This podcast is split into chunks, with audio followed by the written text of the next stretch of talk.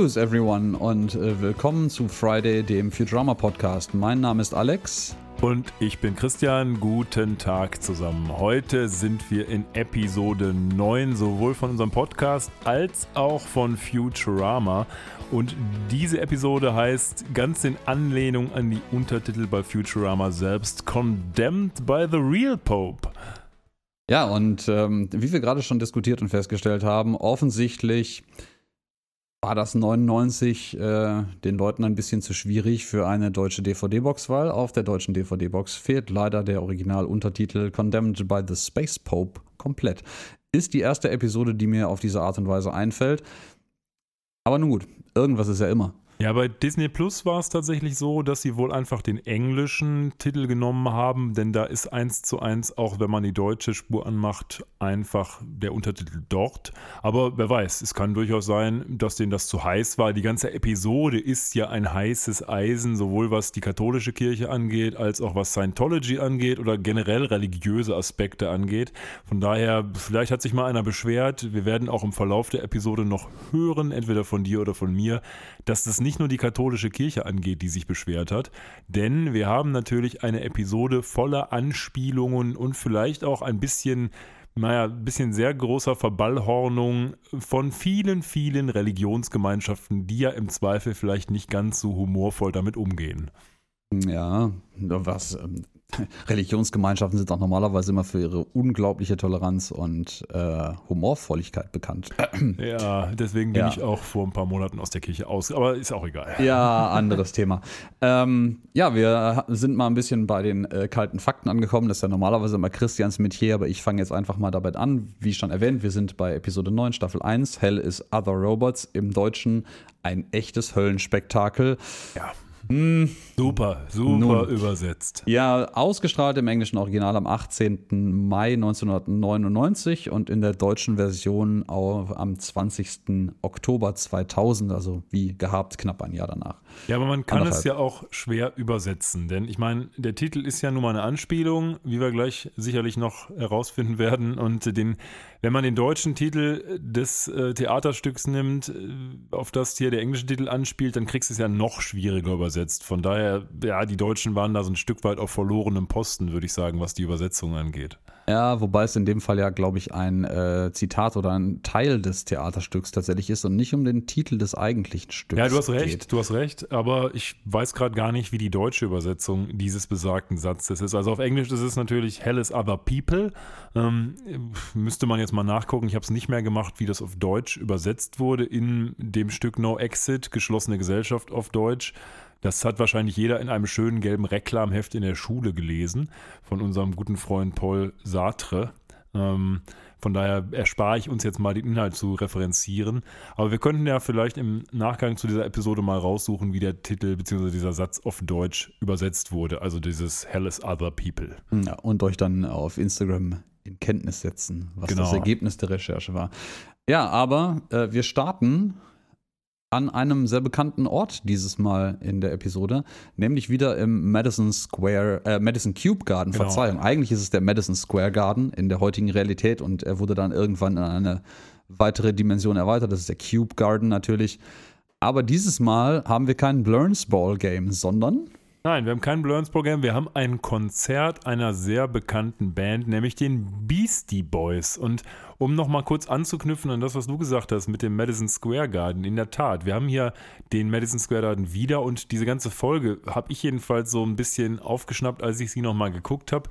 Die hat ganz viele Recurring Characters und Locations und so, die wir schon mal gesehen haben. Das fängt schon an damit, dass die Beastie Boys von, ich glaube, Scruffy reingeschoben werden, dem Hausmeister, der hier auch wieder seinen zweiten oder dritten, ich glaube, zweiten Auftritt hat. Der zweite ist richtig, ja. Genau, weil beim ersten Mal war Scruffy noch nicht Scruffy auf dem Mars, ähm, also der zweite Auftritt. Und das wird auch sich diese Episode noch ein bisschen durchziehen, dass wir ein paar Sachen sehen, die durch die ganze Futurama-Serie sich ziehen und natürlich auch ein paar Charaktere dieses Mal neu kennenlernen, die sich auch in ganz Futurama öfter mal zeigen werden. Naja, also zurück zum Beastie Boys Konzert. Die Beastie Boys sind natürlich nur noch Köpfe und werden hier von so Schwarzlicht-Theaterschauspielern äh, rumgereicht, damit sie auch noch cool aussehen. ich ich finde ich find es schön, dass es so richtig cheesy gemacht ist, dass sie sich nicht mal die Mühe gemacht haben, im Hintergrund irgendwie ich weiß nicht, diesen, diesen Schwarzlicht-Theaterspielern in ihren, ihren schwarzen Jumpsuits äh, ähm, Körper drauf zu malen ja. oder das Licht wenigstens auszumachen. Die stehen einfach auf der Bühne, heben diese Gläser von ihrem, ihrem Rollwägelchen, wo sie von Scruffy äh, reingerollt werden und fangen an, Mad Rhymes zu basten. Laut Lila mit einer 80-prozentigen Erfolgsrate. Ich glaube, Bender sagt dann auch irgendwie sowas, this qualifies as ill. Ja, so. das sind, das sind ill oder sick, ja, auch von einem technischen Standpunkt, Standpunkt her, ja. Und äh, ja, Fry rockt dazu einfach ab, weil offensichtlich irgendwie scheint das so retro zu sein, dass im Publikum, zumindest auf den Rängen, sich kaum jemand bewegt. Also ich kenne das von hier auch, von, sagen wir mal, so Stadion- oder äh, Arena-Konzerten, wo man halt nun mal auch Sitzplätze und Ränge hat. Und je nachdem, wer da vorne jetzt gerade auftritt, ich erinnere mich zum Beispiel an ein Konzert von System of a Down vor diversen Jahren äh, in der Längstes Arena in Köln, meine ja. ich, wäre es gewesen. Ja. Ähm, da stand auf den Rängen am Ende des Konzertes niemand mehr. Ja. Äh, saß, Verzeihung, saß. Ähm, um, da standen alle. Richtig, aber ich weiß gerade gar nicht, ob es dasselbe war. Da war ich nämlich auch auf einem System of a Down Konzert und ich war auch auf den Rängen und auch in der Längstes Arena und ich durfte nicht stehen, weil man dort nur sitzen darf. Und dann habe ich ein schönes Kammerkonzert im Sitzen von System of a Down gehört. äh, das war wow. ein bisschen doof, muss ich sagen. Wow. Äh, dazu passt ja eher dann tatsächlich die Endszene dieses Beastie Boy Konzerts, die am Anfang halt offensichtlich äh, äh halbwegs äh, Beastie Boys Style mäßig rumrocken und der eine tatsächlich sogar unfreiwillig freiwilliges Crowdsurfing in seinem äh, Glas betreibt, weil er nämlich von dem Schwarzlicht-Schauspieler äh, runtergefallen lassen wird. Ja, das stimmt. Und, äh, ja, am Ende, am Ende sind sie dann aber doch bei einer A cappella, hm, vielleicht Zugabe angekommen und ähm, immerhin gibt es einen Oldschool Moshpit äh, im Innenraum. Ja, ich muss ein kurzes, ein kurzes Geständnis abgeben. Ich kenne von den Beastie Boys tatsächlich echt wenig. Ich kenne dieses Intergalactic, Intergalactic, aber ansonsten kenne ich fast nichts von den Beastie Boys, muss ich sagen. Ja, ich fürchte, das ist auch etwas an mir vorbeigegangen. Ich will nicht mal sagen, dass das ja, rein von der, von der Hochzeit, äh, wo, das, wo die am bekanntesten waren, ist es, glaube ich, irgendwie ein paar Jahre zu früh für uns gewesen, aber nicht viele Jahre. Aber irgendwie war das nie so mein Ding. Und ja, deswegen, ich würde mich dem anschließen. Ähm, ich kenne ein paar wenige, aber das äh, war es auch schon. Ja, und während die sich da das Konzert reinziehen, beziehungsweise als das Konzert dann vorbei ist, kriegen wir hier einen Charakter vorgestellt, der, glaube ich, nicht so sehr häufig noch auftreten wird, aber der in dieser Episode relativ wichtig ist, um Bender auf die schiefe Bahn zu bringen, nämlich seinen alten Highschool-Freund Fender, der so eine Art von, was ist das, so ein Gitarrenverstärker? Ja, es ist ein, ein Gitarrenverstärker von äh, der bekannten, ich glaube, amerikanischen äh, Marke Fender, die tatsächlich äh, Gitarren und unter anderem auch Gitarrenverstärker bauen. Ja, so sieht er auch aus, aber gut, ich habe es nicht nachguckt. Ich kannte die äh, Marke auch nicht gut, dass du es sagst, also. Ja, doch, das ist, das ist eigentlich in dem Bereich ein sehr bekanntes Ding.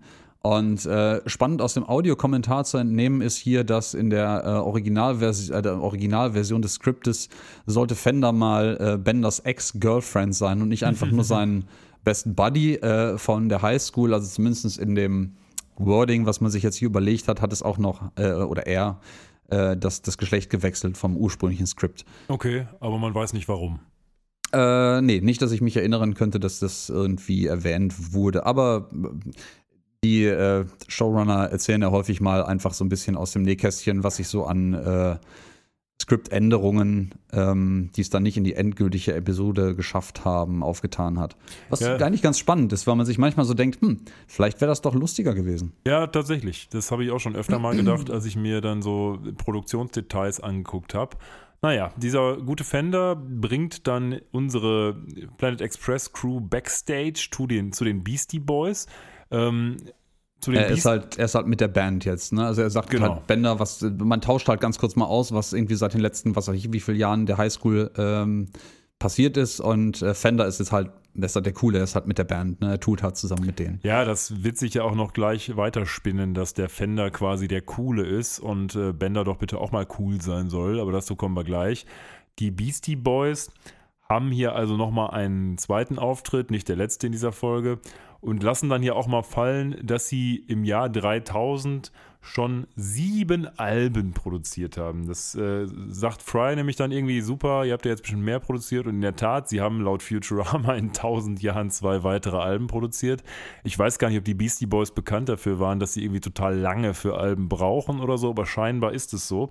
Und ich habe mal nachgelesen, tatsächlich ist es nicht richtig. Also hier hat Futurama falsch gelegen, denn sie haben schon im Jahr 2011 ihr siebtes Album, äh, ihr achtes Album Ach, sogar schon rausgebracht. Ja, ich wollte gerade sagen, also wenn, wenn sie bis 2011 nur ihr siebtes Album rausgebracht hätten und bisher kein weiteres, dann wäre es ja durchaus möglich, dass sie bis zum Jahr 3000 es nicht zu einem achten schaffen. Aber es gibt acht Alben mittlerweile. Und das witzigste Detail daran ist, dass es einem Lied nämlich dem Lied Too Many Rappers von den Beastie Boys tatsächlich Bezug genommen wird auf das hier in der Folge. Da singen die nämlich, dass sie noch rappen werden until the year 3000 and beyond ähm, und haben hier offensichtlich dann ihren Auftritt bei Futurama genutzt, um auch einen, äh, einen Song damit zu schmücken. Ja, und äh, um auf die äh, drei Herren hier noch ein bisschen näher einzugehen, es ist natürlich so, dass ähm, die von den Originalen gesprochen werden, bis auf einen. Genau, teilweise, ne? Ja. Genau, teilweise. Es ist, glaube ich, MCA, der fehlt. Ich glaube auch, ja. Ja, genau. Ähm, da gibt es die schöne Story, die von den Showrunnern auch im, im Audiokommentar erzählt wird, dass sie eigentlich äh, nach Los Angeles, New York, ich bin mir nicht mehr ja, sicher, wohin, da. irgendwohin jedenfalls weit, weit geflogen sind äh, um halt diese Aufnahmen mit beiden gleichzeitig, ähm, also allen dreien eigentlich mutmaßlich vor Ort durchzuführen. Haben dann irgendwie den ganzen Tag dort verbracht mit ihrem äh, Cellphone direkt nebenan liegend in der Hoffnung, dass sie sich jetzt endlich melden, weil das wohl ein sehr knapper Zeitplan von denen ist und nur spontan klappen konnte. Und sind dann ähm, ja unverrichteter Dinge abends wieder zurückgeflogen, weil sich nichts ergeben hat und sie dann später die Aufnahmen doch separat mit den Herren machen mussten. Ähm, der dritte im Bunde, ich meine, es wäre MCA gewesen, hatte jedenfalls an diesem Tag keine Zeit. Und äh, das Tragische heute ist tatsächlich, dass äh, er der einzige der dreien ist, der verstorben ist mittlerweile.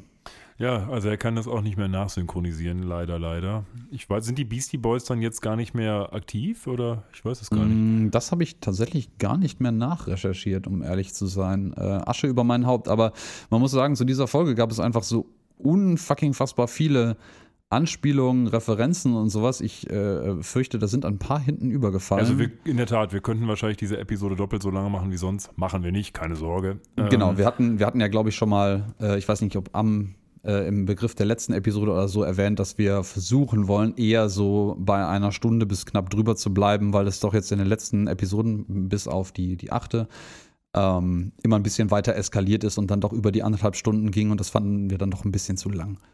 So, dieser Fender, unser guter alter Highschool-Buddy, der nimmt Bender dann mit zu seinen coolen Freunden.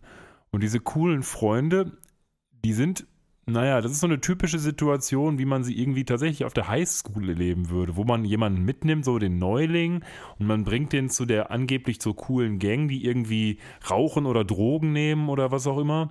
Und dann sagt man, ja, sei mal hier kein Frosch, äh, du willst doch auch, du bist doch ein cooler Typ, habe ich den anderen auch schon erzählt, wie cool du bist. Und jetzt, jetzt mach dir mal nicht ins Hemd, sondern nimm ja auch mal einen Schuss Heroin. Nur dass die Roboter hier kein Heroin nehmen, sondern was? Ja, Elektrizität offensichtlich. Ähm, lustigerweise steht nämlich äh, in der Mitte dieses äh, doch ein bisschen äh, schäbigen, ähm, wahrscheinlich Kellerraumes oder im Backstage-Bereich irgendwo in der Mitte eine äh, große Wasserpfeife oder englisch Hooker äh, mit ganz vielen Kabeln drumherum, wie das normalerweise dann eine Wasserpfeife Schläuche hätte. Und drumherum sitzen diverse doch sehr, sehr, mh, mm, ich sag mal, kaputt aussehende Roboter, die alle einen Stecker im Kopf haben, der von dieser Wasserpfeife ausgeht. Und äh, ja, das ist offensichtlich der, der Drogensaft, der einem dort initiiert wird. Und äh, ja, Bender soll halt irgendwie mal nicht so ein, so ein Langweiler sein und der wollte halt die Real Party sehen und jetzt kriegt er die Real Party. Genau, also die sagen ihm ja auch, er müsste jetzt mal hier Jacking on quasi. Ja, da, da wird nachher noch ein schöner, äh, eine schöne Anspielung drauf äh, gefahren, aber dazu soweit, wenn es äh, soweit ist. Ja, und er macht es dann auch, auch wenn diese Typen, die da alle schon ongejackt sind, echt aussehen wie die letzten Hobos, aber naja. Ich finde es schön, dass, äh, also Fender selber reicht ihm ja einfach so einen kleinen Klinkenstecker, wie so ein Audio, größeres, größeres Audiokabel, um das einzustöpseln. Ähm, aber einer anderer der Buddies, die da noch um die Hooker rumsitzen, hat einfach so zwei Autostarterkabel-Klipse äh, in riesengroß am Hirn dran geklemmt. Ja, ja. Ähm, das, das scheint wohl der, der, der Heavy Abuser zu sein, ja. Ja, das sind die Leute, die sich dann aber in der Bibliothek unter dem blauen Licht da irgendwie die, die Spritzen setzen, die sie sich selbst aus Schilf gebastelt haben oder sowas. Ähm, naja, auf jeden Fall kriegt er dann einen ordentlichen Schuss Elektrizität, der gute Bender. Ja. Und wir erleben dann so eine Art von psychedelischem Traum, wo er da durch irgendwelche Atome und Festplatten schwebt und am Ende mit so einer komischen elektrischen Schlange oder einem Aal tanzt.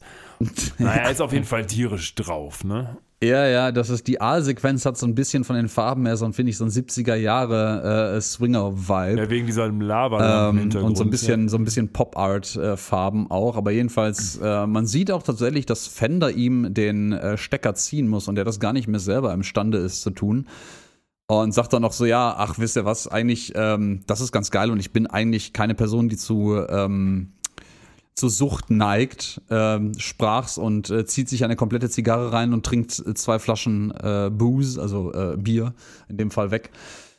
Und will den Stecker natürlich wieder haben, ja. Ja, ja, völlig richtig. Und äh, steckt ihn sich dann auch direkt wieder rein, nimmt sich die nächste Ladung und ist dann am nächsten Tag richtig fettig. Und oh, da habe ich ganz schön, ganz schön fucked up Eis, ja. Er trägt dann so eine Sonnenbrille, wie das typischerweise Leute machen, wobei ich mich gefragt habe, braucht er das? Also gut, er könnte vielleicht nicht sein Visier da runterklappen, weil dann wird er wahrscheinlich nichts mehr sehen.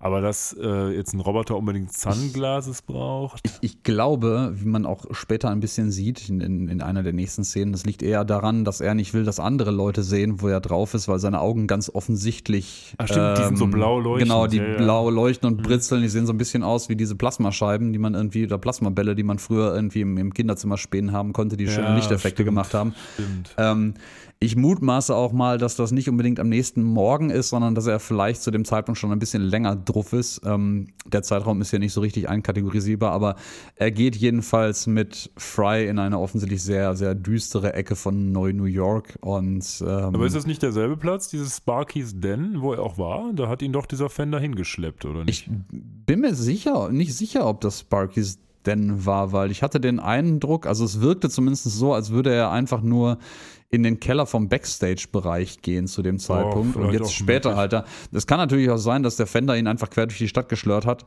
äh, und bei dieser Drogenbutze abgesetzt hat und ihn eingestöpselt hat. Ja, ja. Aber ja, ähm, wir sind jedenfalls jetzt da und äh, Fry lässt ihn dann reingehen und sagt, ja, ich brauche nur einen kurzen Moment und ist dann, glaube ich, irgendwie zweieinhalb Stunden oder sowas da drin und Fry wartet aber geduldig draußen und denkt sich nichts dabei und dann kommt er halt total fucked up raus. Nettes Detail, äh, man sieht dann ja die Uhr in dieser typischen Szene, wo die Uhr ein bisschen sich dreht, damit man den Zeitverlauf sieht ja. und auf dieser Uhr ist so eine Next Millennium Anzeige, ja, die so ja, zwischen drei und vier steht. Äh, fand, ich, fand ich nicht schlecht als Ist Detail. ja eine schöne Anspielung, da hatten wir ganz zu Anfang unserer unseres Podcasts oder du, glaube ich, auch äh, drüber gesprochen, dass ja eigentlich der Wechsel vom, dass das Jahr 3000 ja, ja dann das, das nächste schon ein Millennium weiter ist, als man eigentlich ja, ja, zählen richtig. würde, weil man ja den Sprung vom dritten zum vierten Millennium eigentlich macht. Richtig. Ja. Ja, und, das wird hier aber auch korrekt angezeigt, weil sie, sie, sie klappt ganz knapp auf die vier rüber fast.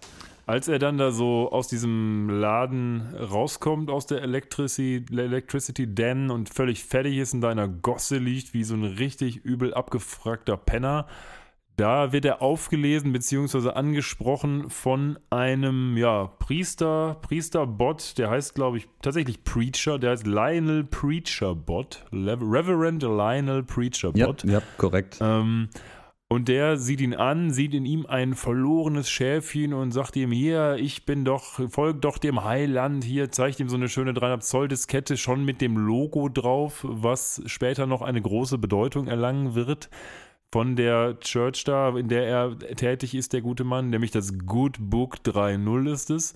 Ja. Aber Bender ist äh, nicht so sehr auf diesem, äh, auf diesem Dampfer und sagt eigentlich nur, hey, du, ich, ich, ich bekehr dich doch auch nicht, wenn du in der Gosse liest, also hau mal ab.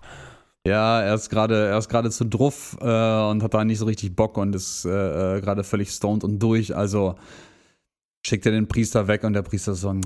Der Priester hat übrigens eine großartige Stimme. Das werden wir dann ja. gleich noch bei der Predigt sehen, wo es noch mehr rauskommt. Er hat so eine richtig geile Stimme. Ja, das ist äh, äh so ein, ein klischeehafter äh, äh, afroamerikanischer äh, äh Straßen. Priester quasi oder oder oder Stadtpriester, glaube ich, ist das das ähm, die offizielle also Bezeichnung, so die ich fand. Ja, so, so ein, Gos, so ein Gospel, ne? ja genau, so ein Gospel Harlem Priester, genau, so wie man sich das irgendwie so richtig Halleluja, übelst Boys. klischeehaft ja. vorstellt und ich das genau. nicht mal ansatzweise in der Lage bin zu imitieren. Ja, und im äh, jetzt hätte ich gerade gesagt, im Futurama Headquarter, im Planet Express Headquarter hat Hermes mal wieder einen schönen, schönen ja, er hat wieder einen Graphen Chart aufgemalt. Ja. Diesmal ist aber nicht, glaube ich, was hatten wir beim ersten Mal, die Wasserrechnung oder was hoch? Ja, das war die Wasserrechnung, für die Fry verantwortlich war, weil er die ganze Zeit irgendwie, ich Duscht, glaube, die ja chemische, äh, die, die, die chemische äh, Verbrennungsdusche Stimmt. benutzt hat, um sich zu normal zu duschen. Ja, ja. Diesmal ist die Elektrizität ja. hochgegangen. Naja, someone here has been wasting a whole jab of juice. Und äh, alle verdächtigen natürlich immer Soldberg, warum auch immer. Tatsächlich sind es nicht alle, sondern es ist nur Hermes Conrad, der völlig ohne einen irgendwie anerkennbaren Grund sofort Soldberg verdächtigt und man da machen sich die Showrunner im äh, Audiokommentar auch schon lustig darüber, ähm, dass es halt schon äh, nicht das erste, aber eine der stärkeren Anzeichen ist, was sich später ja immer wieder als, als Schema durchziehen wird, dass sich Hermes Conrad und, und Soldberg einfach überhaupt nicht leiden können. Ja, das kann sein. Er, ja, Soldberg sagt später in der Episode auch noch an einer, an einer anderen Stelle, das ist eine Hexenjagd. Äh, so. Äh, ja, das ist mit Sicherheit von Hermes Conrads Seite auch durchaus gewollt ihm gegenüber.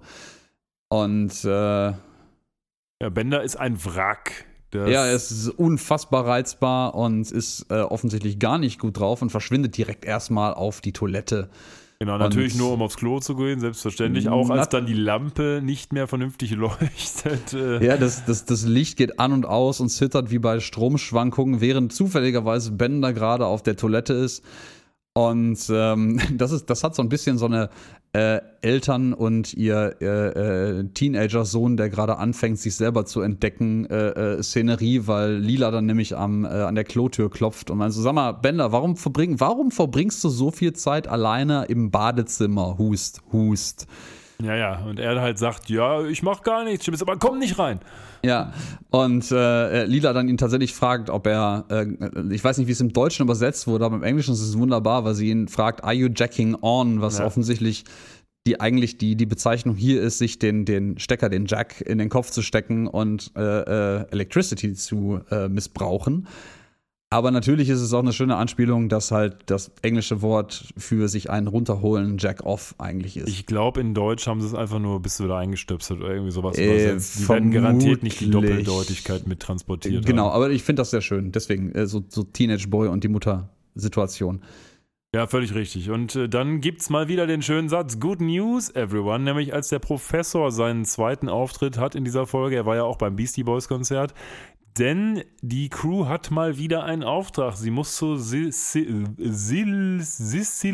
8 fliegen, dem Mob Planet. Ja, Sizilien 8, der ähm, Gangsterplanet? Ich würde Gangsterplanet sagen. Vermutlich. Ich weiß nicht, wie es übersetzt wurde, aber im Endeffekt ist es offensichtlich ein Mafia-Patenplanet ähm, der auch noch Sizilien 8 heißt. Ja, und diesmal haben wir tatsächlich keinen großen, ähm, kein großes Set auf diesem Planeten. Die fliegen also quasi mit Bender, der sich, nachdem er sich ongejackt hat, in bester Verfassung befindet, jedenfalls und für ein direkt paar Minuten. wieder zurückrennt nach ein paar Sekunden, um nochmal sich in Schuss zu setzen, ja. Wir sehen also nur so eine Montage, wie die mit dem Raumschiff hin und zurückfliegen, weil es diesmal nicht um den Planeten geht, sondern darum, was auf dem Weg passiert. Man hat ja. dann nochmal so eine ganz kurze Anspielung, als Fry quasi sagt, sagt, ja, irgendein Winnie hätte ihm den Kiss of Death gegeben, äh, was eine Ja, der Godfather auf, natürlich, also genau, also der, der Pate. Auf den Paten ja. ist, in der Tat. Das ist nur so, eine, so ein Randgeplänkel, denn eigentlich geht es hier darum, dass Bender jetzt lange Zeit, nämlich diese Reise zu diesem Planeten, ohne sein Jacking On verbringen musste und dementsprechend wie ein guter Drogenjunkie völlig am Arsch ist, nämlich nur noch zitternd in der Ecke sitzt und auf seinen eigenen Fingern kaut.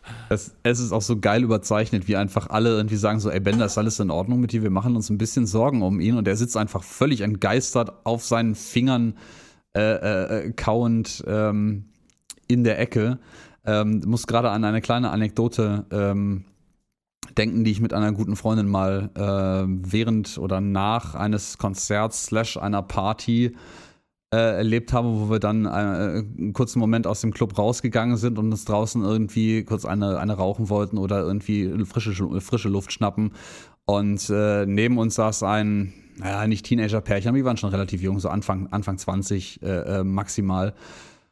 Und ähm, ihr ging es offenkundig gar nicht gut, weil sie ähm, vermutlich Substanzen genommen hatte und äh, äh völlige Kieferspastiken irgendwie schob und lustige Geräusche von sich gab. Und ähm, er guckte uns nur an, sah sie mega verliebt an und sprach: Ach, guck mal, ist sie nicht süß, meine kleine liebe Eule? Äh, und das erinnert mich sehr an Bender, oh. der gerade da in der Ecke kaut. Ja, es waren auch tatsächlich eulenähnliche Geräusche. Das war jetzt nicht völlig aus der okay. Luft gegriffen, was er da von sich gegeben hat oder was sie da von sich gegeben hat. Ähm, aber die Situation, wie Bender hier in der Ecke hockt, erinnert mich sehr daran, weil äh, das ähnlich offensichtlich ist. Gut, da war ein Druffi gerade drauf. In diesem Fall ist ein Druffi gerade nicht drauf, in Benders Fall. Mich erinnert das nur an auch eine Geschichte, die ich von einem Freund erzählt bekommen habe, unter dem Stichwort Feldmann, hol mich aus dem Bild raus. Aber das vertiefe ich jetzt an dieser Stelle nicht. Ich weiß, was du meinst, aber schöne Grüße gehen raus auf jeden Fall. So, er ist also ein kleiner Drogenaddikt und braucht seinen Stoff. Und wie es der Zufall will, fliegt das Planet Express Schiff gerade auf eine hochschwierige und mit Elektrizität vollgestopfte tödliche Wolke. Ja, die natürlich Lila, die gute Pilotin wie sie ist, elegant umfahren möchte. Ja, genau, aber Bender möchte das natürlich nicht, denn er vermutet Kaffee im Nebel, wie Janeway es sagen würde. Nein, es ist aber tatsächlich Elektrizität, also den Schuss, den Bender braucht. Und er steigt einfach aus der Airlock und nimmt sich irgendwie das, das Antriebsaggregat. Er, er nimmt den, den, Antrieb einfach und dreht ihn in eine Richtung. Äh, ähm, ja, genau. Kleiner, kleiner Fun Fact, der, den ich den ich eigentlich selber gar nicht so spannend finde, aber spannend fand, weil es jemand wichtig genug fand, das in den Trivia niederzuschreiben über diese Szene ist, die Bemerkung ist, dass das Airlock, also die äh, Luftschleuse am hinteren Bereich äh, des Raumschiffes, eine im Englischen sogenannte Suicide Door, beziehungsweise im Deutschen dann die Selbstmordtür hat. Ähm, so bezeichnet man bei Fahrzeugen, also bei Autos, eine Tür, eine Seitentür, die hinten angeschlagen ist. Das heißt, wo man den Türgriff vorne greifen muss und die Tür dann nach hinten aufgeht. Ähm, warum heißen die Suicide Doors? Nun, man hat im Laufe der Geschichte festgestellt, dass es eine extrem dumme Idee ist, an einigen Stellen ähm, solche Türen an Autos äh, zu benutzen, weil die einerseits, wenn sie während der Fahrt aus Versehen einen Spalt aufgehen, vom Luftstrom des vorwärtsfahrenden Autos komplett aufgerissen werden, im Gegensatz zu wieder zugedrückt, wie bei den heute üblichen vorne angeschlagenen Türen. Ähm, und äh, es hat noch einen weiteren Nachteil, dass nämlich genau diese aufgerissenen Türen, sollte eine nicht angeschnallte Person, was zu der Zeit, wo diese Türen üblich waren, auch noch die gängige Praxis war, da gab es noch keine Anschnallgurte, ähm, dann aus dem Auto fallen während der Fahrt, konnte es sein, dass diese Person sich in dieser hinter ihm ja offen stehenden Tür verfing und quasi von der Tür über den Asphalt geschliffen wurde. Ähm, ja, ähm, lange Rede, kurzer Sinn. Ich finde es spannend, dass jemand auf dieses Detail geachtet hat. Ja, ja, das stimmt. Ähm, auch wenn das Planet Express Schiff ja wohl innen und außen öfter mal seine Maße und äh, Formen ändert, aber das scheint mir eine persistente Eigenschaft dieses Schiffs ja. zu sein, dass sie dieses Suicide-Ding hat.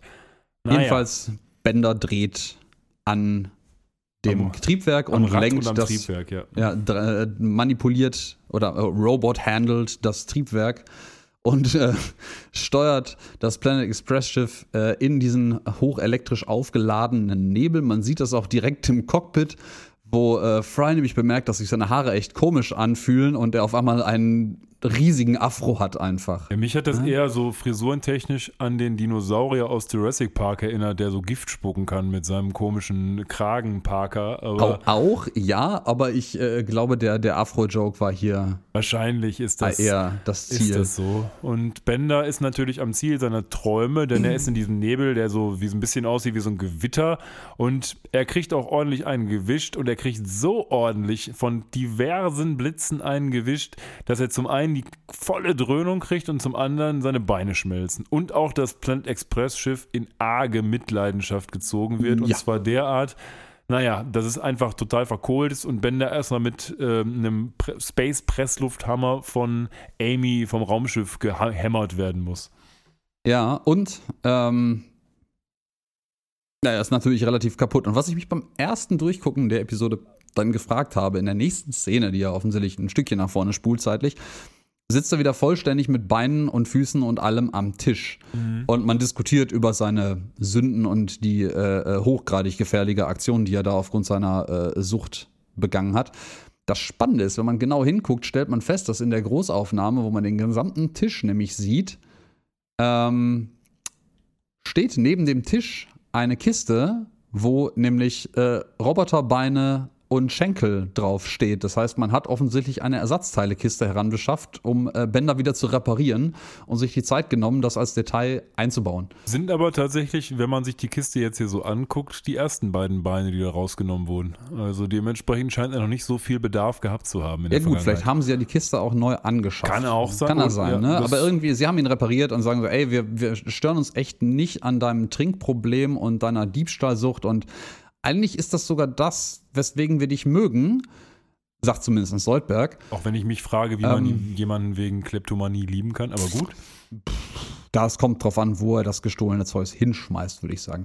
Ähm, ja. Aber äh, gut, ne? alle sind reichlich angepisst. Fry hat immer noch seinen Fry-Throw, ähm, ja. der irgendwann in einer wesentlich späteren Episode nochmal eine Rolle spielen wird oder wieder auftauchen wird, jedenfalls. Mhm. Und äh, ja, er ist auch völlig erschüttert über das, was, was Bender getan hat. Und äh, ja, man schickt ihn quasi gemeinschaftlich. Ja, ich finde das, find das eigentlich ehrlich gesagt ganz schön hart, weil eigentlich würde man doch von seinen Freunden erwarten, dass die dir vielleicht sagen: Hör mal, Junge, du bist hier gerade echt auf dem falschen Dampfer. Aber ich sag doch nicht, du bist, wir finden dich eigentlich cool, aber im Moment bist du ein Arsch und geh sterben quasi und dann lässt man einfach gehen. Also gerade so jemanden, der doch quasi äh, Borderline-Persönlichkeiten jetzt gerade irgendwie hat, weil er da irgendwie kurz vor, vor Exitus ist mit seiner Geschichte, mit seinen Drogen, den geht, lässt man doch nicht einfach auf die Straße gehen und, und äh, sich selbst seinem Schicksal überlassen. Das ist doch eigentlich hochgradig äh, unverantwortlich. Gefährlich, ja, genau. Ja, vor allen Dingen, weil man vorher halt noch erzählt hat, was für ein guter, liebgewonnener Freund er denn mutmaßlich wäre wäre und dann äh, ja, aber bei der Auflistung an Dingen, weswegen sie ihn mutmaßlich lieben, beziehungsweise Soldberg stellvertretend für den Rest als Alleiniger sagt, dass sie ihn deswegen lieben würden, ähm, ist es vielleicht der letzte, das, das der letzte Tropfen, der das fast zum Überlaufen brachte. Ich meine. Ja, vielleicht. Ne? Also, anyways, er ja, läuft jedenfalls ziellos durch die Straßen und kommt wieder bei Sparky's Den, also seinem Drogenhort an und ja. sieht was sieht er denn äh, gegenüber die äh, Kirche, die Temple of Robotology? Das ist ein bisschen witzig, dass genau gegenüber von der Drogenhölle ist natürlich der Temple of Robotology. Das ist, das ist sehr, sehr, sehr bedeutsam. Aber das erklärt zumindest, warum der Priester dort vorbeigelaufen ist. Ich, gut, ich meine, Priester, die Straßenarbeit machen, wären auch jetzt nicht so unüblich, vielleicht sogar eher üblich in manchen Kirchen. Und es wäre nicht so unüblich, wenn nämlich genau diese Priester genau in diesen dunklen Orten der Städte auch langlaufen. Dass allerdings die Kirche direkt auf der anderen Straßenseite liegt, ist schon sehr vorteilhaft. Naja, gut, ich sag mal so. Der Temple of Robotology ist ja nun mal eins zu eins quasi Scientology-Kirche. So. Ja, die mochten das auch nicht so. Ja, das auch, aber ich meine, äh, ist es wirklich so ein großer Unterschied? Also ich meine, zu, zu einer Drogenhölle? Äh, nein. Also es ist argumentativ natürlich ein bisschen dünnes Eis, aber ich würde sagen, also insbesondere auf die Art und Weise, wie Benders Bekehrung zu der Religion später dargestellt wird, was doch sehr, sehr dogmatisch und sehr indoktriniert und fast schon äh, mit einer Gehirnwäsche gleichzusetzen ist, wie er sich wandelt, nicht durchweg zum Positiven, muss man sagen. Ähm, es ist anders, also aber auch nicht gut. Vielleicht kriege ich auch einen Anruf, so wie ähm, die Macher von, von Futurama, wie Gröning äh, von, von Scientology. Aber aus meiner Sicht, klar, das ist jetzt nichts, die, die geben dir keine Drogen, aber die machen dich genauso abhängig. Ähm, und du musst denen ganz viel Geld geben und du bist sicherlich auch emotional abhängig von denen. Also ob das jetzt wirklich so ein krasser Unterschied ist zu der Drogenhölle, I don't know. Ja, ich sag mal, man However. hört in, in Deutschland ja auch immer gerne wieder Geschichten über Zeugen Jehovas und Aussteiger und Leute, die da rauskommen, äh, denen es halt auch kein bisschen gut objektiv betrachtet irgendwie ging.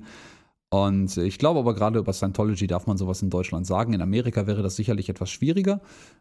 Aber ich äh, glaube nicht, dass wir uns das Nein, glaube Aber um es nochmal klar zu sagen, ähm, Scientology hat dann Matt Groening tatsächlich angerufen und gesagt: Hör mal, Junge, das finden wir alles nicht so dolle, wenn du uns hier so quasi eindeutig verballhornst, aber das war ihm scheinbar egal.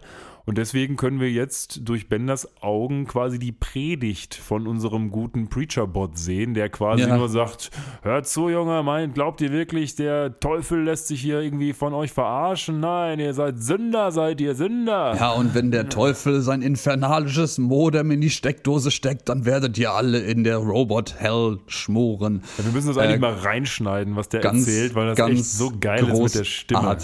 Ähm, ich weiß, ich, ich müsste mal nachschauen, wie sich die deutsche Stimme an der Stelle eigentlich anhört, ob sie das irgendwie halbwegs übertragen gekriegt haben. Wahrscheinlich nicht, aber schwierig. Es, ist, es aber ist eine super Predigt auf jeden Fall. Jedenfalls ähm, äh, auch schön ist der, der ähm, ja, ich würde sagen, Messdiener am ehesten, der, der hinter dem Preacher-Bot steht und immer die, die Schlüsselphrasen ja. der Verdammnis wiederholt. Ähm, der, der, und, ich hab, wo ich, wo ich, ähm, gerade hier sehe auf dem Bildschirm, der hat ja auch so einen coolen Akzent. Dieser sagt ja nicht hu, hu, also wer, wer, sondern hua, hua. So sagt er. Das ist, das ist ja, richtig cool. Alles, alles ein bisschen überzeichnet. Aber jedenfalls, äh, nach der, als er fragt, wer denn erlöst werden möchte, ähm, fällt Bender durch das Glasdach äh, der Kirche runter und sagt, ich. Me. Ja, auf ja. der Kirche, beziehungsweise äh, hinter dem Altar, sind auch zwei so, sehen wir aber gleich erst, glaube ich, zwei so äh, Signale angebracht. Also da steht 10 Sin, also 10 Sin und 20 Go to Hell, was ja eigentlich eher dein Stichwort ist, weil es, glaube ich, ja, Basic-Befehle äh, sind. sehen oder? wir gleich erst. Das ist, sind wir da gleich erst? Ja, das ist, das, ist, das ist gleich erst. Wir sind okay, ein bisschen, gut, bisschen zu schnell. Ich habe darauf gewartet, aber jetzt hast du mir die, die, Chance genommen. Ja. Ähm, ja, aber wir, wir sind jedenfalls äh, zurück kurz im Planet Express äh, Headquarters, Hauptquartier und Bender kommt rein und ist wie ausgewechselt. Ein, was ein wunderschöner Morgen. Er trägt eine kleine Fliege. Ja, Bowtie um ist ah, cool. Um den Hals und ähm, er sagt, äh, Fry meint so, boah, krass, er ist wieder voll auf Elektrizität. Ja. Aber nein, er ist auf was anderes. Er ist nämlich auf Leben ja, auf, auf Leben, auf Religion, auf Spiritualität, auf inneren Frieden gepolt. Und das ist ein Bender, wie wir ihn ja noch gar nicht gesehen haben. Und er sagt auch, Freunde, ich habe die Religion gefunden. Und genauso wie wir da gucken würden, gucken auch die Planet Express Mitarbeiter nämlich total ungläubig. Und ja, also, ob Benders neu gefundene Religion gucken alle Leute ungläubig. Sag das nochmal, aber langsam. ja, nu. Ähm, ja, ja aber den, den, den, fällt, den, fällt, im Endeffekt die Kinnlade auf die, äh, auf die Knie. Ähm, das ist, halten einfach alle inne. Äh, Hermes Conrads Blatt, was er in der Hand hält, knickt sich leise nach hinten. Genau. Man hört im Hintergrund quasi noch Grillen zirpen und Tumbleweed drüber rollen. Ähm, ja, ist es glaubt irgendwie keiner und irgendwer dachte, äh, Fry denkt auch, das ist ein Scam, ist das wieder so ein Schwachsinn, ist das wieder so ein Plot von dir, irgendwie Leuten Geld abzunehmen oder so. Ähm, Lila ist die einzige, die tatsächlich ein bisschen supportive äh, ist und sagt so, hey, pff, geben wir ihm noch eine Chance, seid doch mal nett. Der, er war ganz weit unten und vielleicht hat er ja. Ja, und ähm, er lädt sie dann ein zu seiner, ich weiß nicht, Baptism, Taufe, Kommun Taufe, Taufe, genau, nicht Kommunion, Taufe, genau. genau. Hm? Baptism ist äh, äh, die Taufe und äh, seiner, insbesondere seiner ewigkeitenlang andauernden, nicht klimatisierten Taufe, was mich sehr so an die gerade Kirchenbesucher aus der, aus der Grundschul- und vielleicht noch Anfangs-Gymnasiumzeit erinnert, ähm, wo das eigentlich auch immer war. Das war in meiner Wahrnehmung immer unglaublich lang, immer unglaublich uninteressant und immer unglaublich unklimatisiert, zumindest wenn es im Sommer stattgefunden ja, hat. Ja, aber die Kirche war doch immer eigentlich kalt. Also. Äh, pff, ja, ja, okay. Vielleicht. Der ja. Rest von den Rest fand ich auch scheiße, aber kalt war es schon. Ja, ja, ja, stimmt. So, jetzt sind wir bei dem entsprechenden äh, 10, Sin, 20 Go to Hell. Also genau, Bühne ab sind, für dich. Wir, ja, genau. Klappe und ab dafür für mich. Ähm, ja, wir sehen jetzt natürlich in der Taufe, wo wir wieder in der äh, Temple of Robotology Kirche sind. Ähm, über dem Altar hängt jetzt ein riesiges Banner äh, in zwei Zeilen. 10 Sin 20 Go to Hell.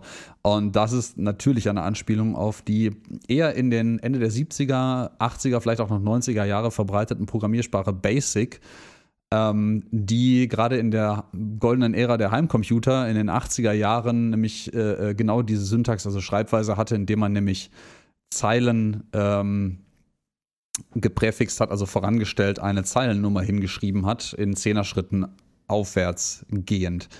Jetzt spannende Nerdfrage. Weißt du, warum man das gemacht hat? Ähm, warum man nicht 1, 2, 3, 4, 5 hochgezählt hat an der Stelle? Ich als Computerleihe muss passen.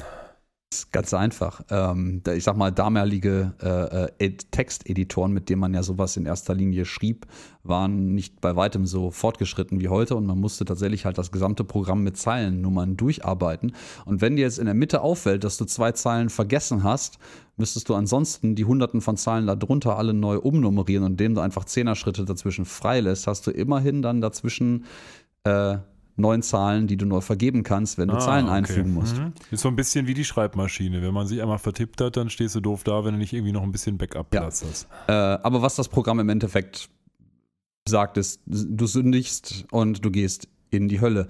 Ähm, ich persönlich finde ja aus äh, selber Softwareentwickler-Standpunkt, da fehlt eine Bedingung eigentlich, weil es ist, es ist eigentlich die Sünde findet unbedingt statt und man geht dann unbedingt zur Hölle. Man könnte also mutmaßen, dass es gar keine, man gar keine Wahl hat, als zu sündigen und in die Hölle zu gehen. Äh, da das Programm ja. auch mit Zeile 10 anfängt, da fehlt nichts vorneweg. Also es ist quasi der Start, es ist der Einsprung in die ganze Geschichte. Aber das ist jetzt vielleicht ein bisschen. Oh, falsch. das ist jetzt aber, also hast du jetzt ein metaphysisches Fass aller äh, extraordinär aufgemacht. Ja, das hat aber leider keinen Boden und ich falle da gerade durch. Also lass uns bitte weitermachen. ähm, äh, ja, aber wir sind jetzt wunderbar äh, bei der Taufe angekommen. Es sitzen eine ganze, ganze Menge Roboter und die äh, äh Fleischberge oder äh, Meatbags, nämlich lila und eigentlich, ich glaube, die gesamte restliche Planet Express Crew sitzt in feiner Aufmachung ähm, im Publikum mit und ähm, Bender wird getauft finde übrigens super, was dieser Priesterbot als Emblem auf seinem Bauch hat, nämlich so ein, so ein, so ein Himmel, wo ein Lichtstrahl rauskommt, der auf so die, das Höllenfeuer ja, prallt. Ja, ja, ja, ja, ja. Das ist echt gut. Da, da, frage ich mich, ob sie sich das einfach symbolisch schön ausgedacht haben oder ob das auch irgendwann eine Anspielung auf was. Vielleicht auf einen, ich könnte mir vorstellen, auf irgendeinen, irgendeinen Straßenpriester, den mal irgendjemand getroffen hat und an den er sich erinnert hat oder sowas. Ja, für ist. mich sieht das eher aus wie so ein typisches Kirchenfenster, muss ich ja, sagen. Ja, ja, ja, ja. Es hat was davon, ja. Naja, gut, Bender wird getauft, indem er dann von so einem Greifarm in so ein Fass mit Zeug gepackt wird. Mit ich weiß gar nicht, was äh, äh, Roboteröl, glaube ich, ist Was er dann später auch trinkt, glaube ich, ne, in dem äh, Restaurant. Ja. Aber es ja. Kommen wir dann später zu. Naja, auf jeden Fall, er sagt dann auch hier, press any key to continue, dann fährt aus diesem Baptism-Bot eine schöne Tastatur. Er, er, muss quasi einmal seiner eigenen Taufe zustimmen genau. und dafür irgendeine Taste, um fortzusetzen, drücken. Ich, ich stelle mir da die Frage, was hätte er gemacht, wenn er keinen Bock gehabt hätte an der Stelle? Ist das auch wieder so metaphysisch, so, äh, wenn er irgendeine Taste drückt, setzt er fort. Wo ist der Abbrechen-Button? Gibt's nicht. Rausgehen? Ihn ja, wahrscheinlich. rausgehen, wahrscheinlich, ja. Naja. Hm. Also er wird am Ende des Tages auf jeden Fall getauft im High Viscosity Baptismal Öl und am Ende des Tages gehen alle Beteiligten wie nach einer guten Taufe lecker essen. Ja, warte mal, einen kleinen Moment. Wir, wir haben noch eine Anspielung, die wir, die wir äh, nicht übersehen wollen. Als Zeichen der Taufe bekommt Bender nämlich ein, das Symbol der Kirche auf den Bauch geschweißt mit einem Schweißbrenner. Der, der äh, Priester setzt sich dafür wunderbar sogar eine, eine Schweißermaske auf. Und dieses Symbol der Kirche ist äh, in ähm, dem amerikanischen Standard für elektrische Schaltpläne nach das Symbol für einen Widerstand. Ja. Ähm, wobei, das kann man natürlich jetzt auch interpretieren, ne? so der Widerstand gegen die Sünde, bla bla bla, etc. pp. Und in einer der beiden in Futurama etablierten Alien-Schriftsprachen, die hatten wir ja schon mal in den vergangenen Episoden erwähnt, ist das auch praktischerweise das Symbol für das G. Okay. Was ja auch für Gott oder Gott stehen würde. Ja, das macht vielleicht sogar noch mehr Sinn. Also das äh, Widerstand, ja, weiß ich nicht, gegen die Sünde vielleicht. Oder wir haben ja gerade schon gesehen, Resistance. dass man der Sünde gar nicht widerstehen kann, wenn man der Basic-Formel folgt. Mhm. Ähm, ja. However, also sie gehen danach dann tatsächlich ins Restaurant und hier haben wir den nächsten Charakter, der zurückkommt. Elsa ist nämlich wieder da, aber diesmal ohne Spice Weasel. Äh, ja, denn äh, stimmt, Elsa hatten wir bis jetzt noch im Fernsehen gesehen und jetzt sind wir tatsächlich, wie man in einem kurzen Shot von draußen sehen kann, lädt Bender alle Beteiligten nach seiner Taufe in Elsas Restaurant tatsächlich ein. Genau, Elsa sehen wir, glaube ich, gar nicht jetzt in dieser Folge. Aber, nee, der kommt auch nicht vor. Aber sein Restaurant in der Tat ist also quasi so der Gordon Ramsay, der Fernsehkoch, der auch viele Restaurants betreibt betreibt. Ja, und dann macht er erstmal so ein bisschen auf heile Welt, der Bender. Die Weinkarte, die ihm präsentiert wird, die packt er sich einmal in seinen Mundschredder und will sie also wirklich gar nicht haben. Er möchte einfach nur Good Old Mineral Oil trinken und dann erstmal alle total super happy umarmen, bevor man isst und ein Gebet sprechen. Und das dauert und dauert und dauert und alle haben Hunger, aber Bender muss noch ganz, ganz lange zitieren, was der große Priester äh, gesagt hat. Und das macht er, indem er einfach nur so 1, 0, 0, 1, 1, 0, 0, 1 äh, wiedergibt vom Propheten Jared Matic. Naja, das dauert offensichtlich echt lange. Wir haben also wieder so einen Zeitsprung quasi. Dann ist er fertig, will alle umarmen und danach darf man endlich mal essen. Ja. Aber nun, äh, das Essen ist mittlerweile, glaube ich, auch echt äh, ich kalt. Ich hoffe für alle Beteiligten, dass Bender wenigstens sehr angewiesen hat, nur einen Salat zu bestellen oder sowas. Ähm, mir fällt gerade ganz kurz auf, ich frage mich, ob jemand sich die Mühe gemacht hat, mal auszurechnen, wie lange er da eigentlich rezitiert haben muss, weil man sieht zumindest, dass eine Kerze in der Mitte runterbrennt und man könnte ja eventuell an der Größe der Kerze, wenn man das so in Relation zu anderen Dingen setzt, äh, äh ausrechnen, wie schnell so eine übliche Paraffinkerze runterbrennt. Äh, es ist offensichtlich sehr lange. Ähm, als ich das geguckt habe, habe ich mich fast gefreut, dass es äh, die, die Einsen- und Nullenkette, die er da irgendwie runterrattert, vielleicht was Sinnvolles ergeben könnte. Aber sie ist leider zu kurz, um da irgendwas längerfristig Sinnvolles draus zu machen. Aber man sieht es doch gar nicht in der Gesamtheit, oder? Ich meine, nee, nee, man sieht es eben nicht in der Gesamtheit. Ja. Es wird einmal übergeblendet und dann ist er am Ende angekommen. Und das Schöne ist, er endet mit einer 2. Ja. Ähm, das stimmt. Warum auch immer. Das kommt später tatsächlich sogar nochmal vor, aber das ist, äh, er hat irgendwann in einer der späteren Episoden einen Albtraum, wo er von einer 2 träumt, weil ja, die gibt es genau. ja in Binär gar nicht und ja, das ist ganz fürchterlich. Hat mich auch, habe ich mich auch gefragt, hat das irgendeine Bedeutung mit der 2? Weil ich hätte jetzt auch gedacht, 2 ist was, was die Roboter eigentlich gar nicht kennen. Ja, vielleicht endet dieser Spruch auch mit irgendwie und ansonsten kommst du in die Hölle und das ist dann die 2 vielleicht. vielleicht. Ja, du, du, gar keine, keine die kaufe ich, die Interpretation, das ist gar nicht so schlecht, das, das stimmt ja ich kaufe einmal Hölle 1000. Es scheint auch tatsächlich Haute Cuisine zu sein, was die bei Elsa da essen. Denn wenn man einen Blick auf die Teller wirft, das ist alles relativ reich geschmückt, aber relativ wenig tatsächlich zu essen. Ne? ja. ja. Naja, Fakt ist auf jeden Fall, die merken alle, das geht uns ganz schön auf den Keks, wie der Bender jetzt drauf ja, ist. Ja, das ist, das ist halt irgendwie, es ist halt nicht authentisch. Also es ist nicht mal nicht authentisch Bender, was er alle auch irgendwie sehr, immer noch hart irritiert. Aber es ist halt auch überhaupt nicht irgendwie ansonsten ernst zu nehmen. Er klebt dann in der nächsten Szene, als sie zurück sind, noch so ein, so ein, so ein Fisch an, den, an, das, äh, ähm, äh, an das Raumschiff hinten dran, wo Robot drin steht und so eine niedliche kleine Antenne drauf ist. Und das man ja auch gut ah, kennt, wenn man hinter den ja, Leuten im Auto Ja, ja, ja, ja, genau. Das, das, äh, ähm, das sagt noch, das wird mit Sicherheit einige Leute, die mir irgendwie zu nah auffahren, konvertieren. Ganz bestimmt. Ja. Und ja, Fry und Lila sind sich eigentlich einig, dass seine blöde, dämliche ähm, Religion allen auf den Sack geht und ähm, ja, der Professor wirft dann noch zwei Begriffe in den Raum, nämlich er hätte sich mal lieber eine normale Religion aussuchen sollen, wie Voodoo oder Oprahism. Also quasi äh, Oprah Winfrey hat es jetzt zu einer Religion gebracht. Äh, ja, sie ist, sie ist vielleicht ist er in der neuen Welt der Messias. Es scheint eine der, der Mainstream-Religionen zu sein. Aber naja, äh, Lila will ihn jedenfalls mit seinem seinem guten alten Selbst bekannt machen. Ähm, das ja. ist nicht das, was sie wörtlich sagt, aber mir fällt gerade keine gute Dann Übersetzung sie wollen, sie, Wir wollen ihn wieder in Versuchung führen, in, damit in er der führen, alte ja. Bender wieder wird. Und dafür genau. fliegen sie nach Atlantic City, tun so, als müssten sie irgendwie was liefern da. Und eigentlich ist es nur eine Packung angebrochenes Mentos, was sie in einen äh, Briefkasten werfen. Genau. Äh, und zufälligerweise das direkt neben einem Stripclub machen. Äh, Fun Fact im Übrigen, Atlantic City ist in äh, New Jersey. Ähm, ja, ja, das wird ja noch eine größere äh, Rolle später spielen. noch eine Rolle spielt, was ja auch schon mal eine Rolle spielte, in ich weiß gar nicht mehr welcher Episode jedenfalls, äh, wo schon der, das sagen wir, das durch, durchgängige Thema angegriffen, aufgegriffen wurde, dass New Jersey eigentlich immer ähm, ja, verarscht wird und, und immer dumme Witze darüber gemacht werden, dass New Jersey halt einfach scheiße ist. Ähm, was im Übrigen daher kommt, dass äh, ähm, der, der Co- Autor und äh, also David X. Cohen und John DiMaggio äh, sind da aufgewachsen. Ja, das und deswegen gelesen, machen ja. sie da permanent Witze drüber, äh, dass das, wo es nur geht, New Jersey halt einfach kacke ist. Ja, und er wird nicht nur durch diesen Power Strip Club in Versuchung geführt, sondern auch durch zwei andere Sachen. Nämlich zum einen durch eine feine Dame, die eine kleine Tasche an Spaghetti-Trägern trägt, die also ganz leicht zu stehlen wäre. Und als drittes durch einen ja, Hookerbot 5000 nennt man das, also quasi ein ja, ein, ein, eine Prostituierte. Eine Prostituierte. Und diese, dieser Hookerbot 5000 ist tatsächlich auch eine Anspielung. Und zwar auf den Pimpbot 5000, den kannte ich auch noch nicht, aus der Late Night Show mit Conan O'Brien. Die haben nämlich den Pimpbot 5000, das ist so ein alter Sketch.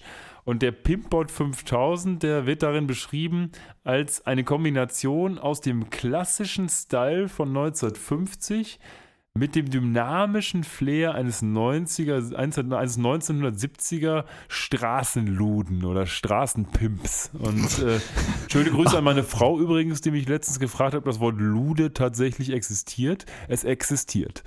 Ja, ja, ja, wobei ich mittlerweile Pimp äh, auch eher als Zuhälter übersetzen würde, aber ich glaube, Lude ist so ein älterer Begriff dafür, der tatsächlich eher so aus den 70ern, würde ich gefühlt ja, es, sagen. Es gibt stammt. doch den schönen Film, Der letzte Lude. Ja, ja, ja, ja, ja, ja. Spielt er nicht auch in dieser Zeit? Ich, ich keine Ahnung, ich, ich, ich kenne den Namen, aber ich glaube, ich habe den Film nie gesehen. Ähm, ja, jedenfalls, Benders Verführung durch Lila und Fry funktioniert. Äh, er macht wieder Party Hard und äh, endet mit drei ähm, leicht bekleideten Roboterdamen, die offensichtlich bezahlt werden müssen für ihre Dienste, äh, in einem Whirlpool. Ja, wichtig ist, in welchem Raum bzw. in welchem Gebäude dieser Whirlpool steht. Er ja. steht nämlich im Trump Trapezoid, also im Trump Trapez. Und naja, das ist halt mal wieder eine Anspielung auf den mittlerweile Ex-Präsidenten Trump und dessen diverse Hotels. Ja, der zu diesem Zeitpunkt ja noch weit, weit entfernt war vom, vom Präsidentendasein. Ja, zum Glück. Aber ja, es ist eine Anspielung auf die, die diversen Trump-Bauten, die halt so existiert haben im Laufe der Zeit. Ja, und wie es der Zufall dann will, also Bender macht da die große Show, dass er irgendwie angeblich irgendwie ein Produzent wäre und obwohl die ganzen Leute, die da mit ihm im Pool sind, eigentlich Deppen sind, hätte da bestimmt, würde eine Rolle abfallen. Ich könnte mir übrigens auch vorstellen, dass das eine Anspielung auf Trump selber ist.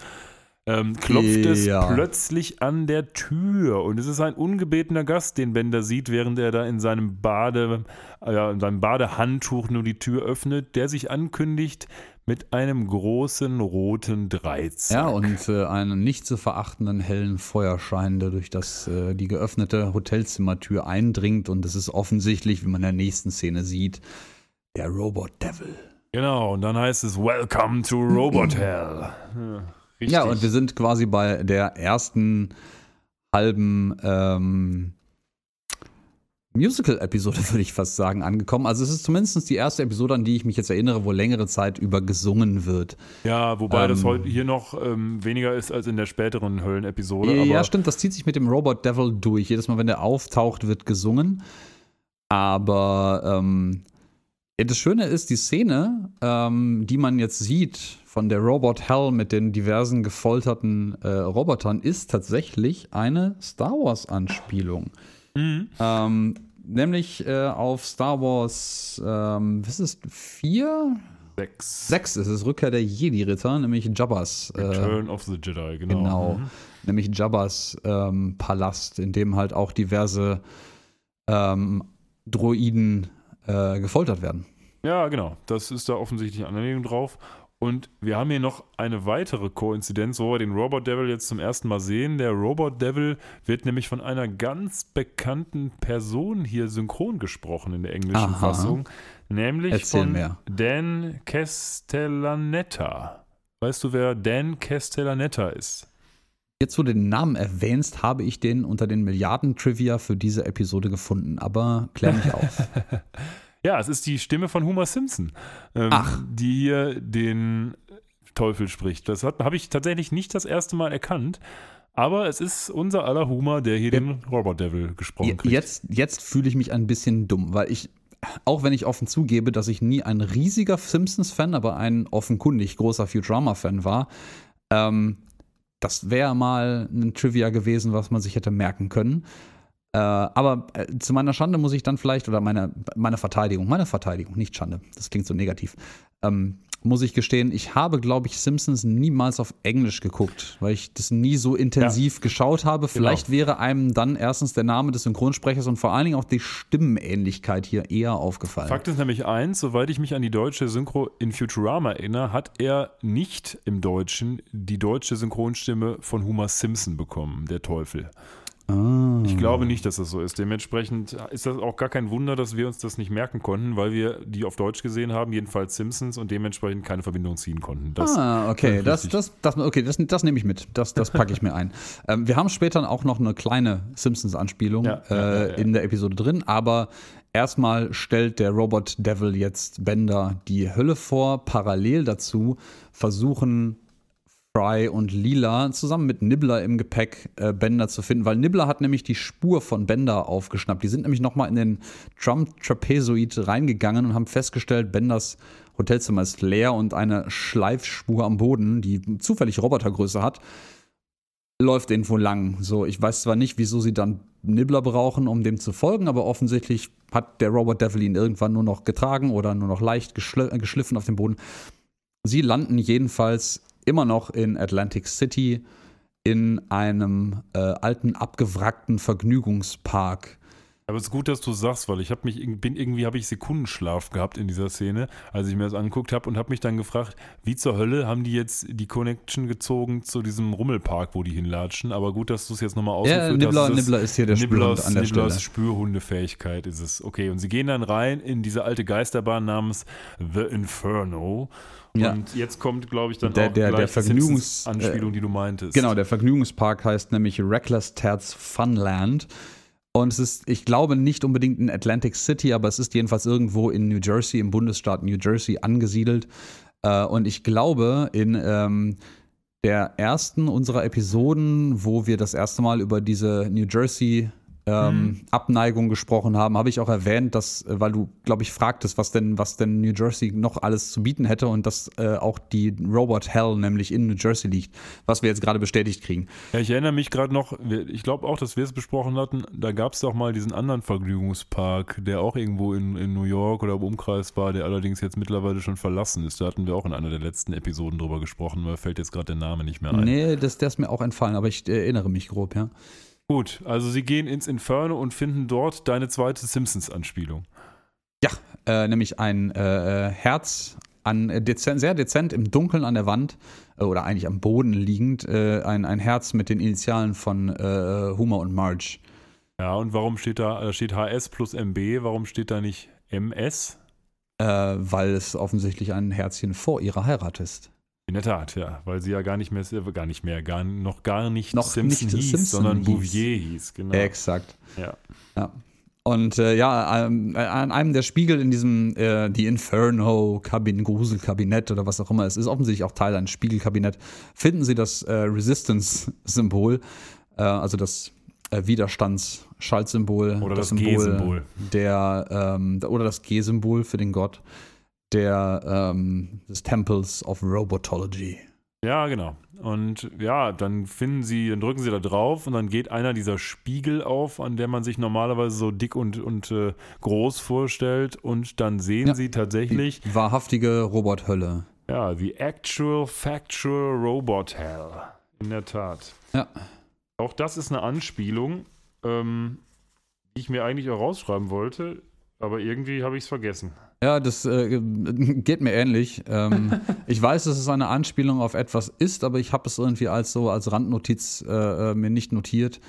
Na egal. Jetzt fängt jedenfalls der großartige äh, Song des Robot Devils an, der ihm äh, seine ganzen Sünden vorliest und ihn quasi darin einführt, dass es offensichtlich mehrere Ebenen der Robot-Hölle gibt und er in jeder dieser Ebenen äh, eine seiner Sünden büßen muss.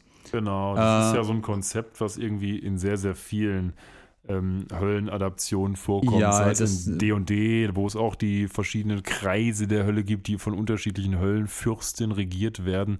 Oder halt da, wo es tatsächlich herkommt, wo du jetzt, glaube ich, drauf hinaus wolltest. Äh, ja, genau. Es ist Dantes Inferno, oder? Dantes. Dantes äh, göttliche äh, Komödie. St st Dantes Inferno ist das Videospiel. Verdammt, das schneiden wir raus. Oder auch nicht. Ähm, ja, Gehirnfurz. Äh, ja, Dantes Divine Comedy oder Dantes äh, göttliche Komödie natürlich. Also genau, gibt, und da gibt es halt die Nine Circle, also die neun Kreise der Hölle und das ist eine, es ist, scheint zumindest der so der Ursprung aller dieser Erzählungen der verschiedenen Kreise der Hölle zu sein. Vielleicht geht es auch mystisch weiter in die Vergangenheit zurück, aber das greift Futurama hier offensichtlich auf. Äh, spannend zu erwähnen ist, dass es man äh, nur sieht, dass die Hölle hier mindestens sechs Ebenen haben muss und nicht neun, weil fünf sieht man. In die sechste fahren sie mit dem Aufzug hinunter. Eigentlich war geplant, noch mindestens zwei weitere Ebenen darzustellen, aber es war dann zu lang, deswegen haben sie den Song gekürzt und sie singen dann nicht mehr von den restlichen Ebenen der Hölle und zeigen sie auch nicht mehr. Ja, ich glaube auch tatsächlich, dass das Lied selbst für Bender die größte Tortur ist. Das sagt er ja auch, glaube ich, so ungefähr so ein bisschen. auch wenn er da sehr, sehr viel Leid erfahren muss. Er wird einmal zu so einer großen Zigarre, irgendwo wird er, glaube ich, auch frittiert und muss dann irgendwie spielen, obwohl ihm der Teufel alle Asse klaut und so. Also er ist einfach, er hat kein Oberwasser hier in der Hölle, unser Bender. Nee, genau. Also ich glaube, in, in Level 1 genau wird er, wird er als selber als Zigarre geraucht. In äh, Level 2 soll entschieden werden, wie er denn für seine Spielsucht und Betrügerei bestraft wird. Und er wird auf ein riesiges äh, Glücksrad geschnallt ja. und gedreht. Und das sind so ähm, Kochen, Frikassieren, äh, Sortieren, ähm, Backen, Backen ja. ähm, Frittieren genau. und na, weißt du, was das letzte ist, was draufsteht? Das kann ich jetzt gerade nicht lesen, deswegen. Eine angenehme Massage. Ach, das gibt's auch. Das ist der Joker, okay. Nee, das ist nicht der Joker, das ist eine weitere Anspielung. Das ist nämlich eine Anspielung auf den Spanish Inquisition Sketch von Monty Python, wo nämlich als äh, Foltermethode auch eine angenehme Massage erwähnt wird. Okay. Ähm, aber er wird, ähm, er wird frittiert. Also er, ja. er, kriegt leider nicht die angenehme Massage, er wird einfach frittiert und tatsächlich eine riesige Fritteuse reingestopft. Ähm, das scheint ihn aber alles auch nicht so richtig zu tangieren. Ne? Ja, es ist eher so semi angenehm, aber es ist auch nicht hart unangenehm. Also singt jedenfalls fleißig mit dem, äh, mit dem Robot Devil mit und, und klaut ihm irgendwie noch seine, äh, seine Purse, also seine, seine Geldbörse. Ja, und die Beastie und Boys sind auch die, am Start. Genau, die Beastie Boys, die sind nämlich jetzt auch ein bisschen dabei, weil er wird jetzt gerade bestraft, dass er nämlich äh, Raubkopien vertrieben hat und äh, er kriegt jetzt seine Hard Drive, also seine Festplatte von den Beastie Boys gescratcht, während einer von den Köpfen, die im Übrigen hier ohne ihre ähm, Gläser leben können, ja, ja. mit äh, seiner Zunge auf einer offenen Festplatte herumscratcht. Ja, man fragt sich so ein bisschen, ist es jetzt irgendwie tatsächlich die metaphysische Hölle oder ist das einfach nur so eine Art von diabolischer Vergnügungspark in der Unterwelt unter diesem Park, ne? Ich bin mir nicht gerade gerade nicht ganz sicher, ob ich das nicht mit dem Robot Center, der wesentlich später vorkommen wird, verwechsel, aber ich meine, es könnte noch erklärt werden, äh, grob wie es zu dieser Hölle kam. Ähm, Möglich. Ich, ich, ich weiß, weiß, es nicht mehr ganz mehr. genau. Also ich weiß auf jeden Fall, dass der, dass der Robot Center irgendwie Amok gelaufen ist, weil er falsch programmiert wurde und dann halt irgendwie äh, die alle, alle Leute bestrafen wollte. Ich habe grob im Gedächtnis, dass der Robot Devil auch auf ähnliche Art und Weise später erklärt wird, inklusive der Existenz dieser Hölle. Ähm, aber werden, ich weiß es nicht. Die fahren jedenfalls jetzt mit dem, mit dem Aufzug in das sechste und unterste Level der Hölle. Also nicht, nicht unbedingt das sechste Level der Hölle. Man sieht nämlich im Hintergrund, dass der Aufzug echt viele Knöpfchen hat. Ja. Ähm, aber jedenfalls auf das maßgeblich scheinbar unterste Level der Hölle hinunter. Genau. Und äh, er wird hier in elektrischen Schleim geworfen, um halt offensichtlich dafür seine Elektrizitätssucht als letzte Sünde, die er begangen hat, bestraft zu werden. Ich wollte gerade, ich hatte gerade auch einen typischen Gehirnfehler, weil du sagtest, er wird in elektrischen Schleim geworfen und der Robot Devil hier auf den Untertiteln, die wir sehen, ähm, sagte gerade irgendwas von Eternal Crime und dann wollte ich gerade schon sagen, das reimt sich ja sogar auch, aber es hat natürlich überhaupt keinen Bezug zueinander. äh, ja, genau. Und, Gut, also äh, auf jeden Fall diskutieren die noch so ein bisschen, dass Bender eigentlich gar nicht so was Schlimmes gemacht hat und dann plötzlich kommen Fry und Lila aus der Decke gefahren, weil sie ja diese riesige Rutsche runtergerutscht sind und sind dann wieder vereint.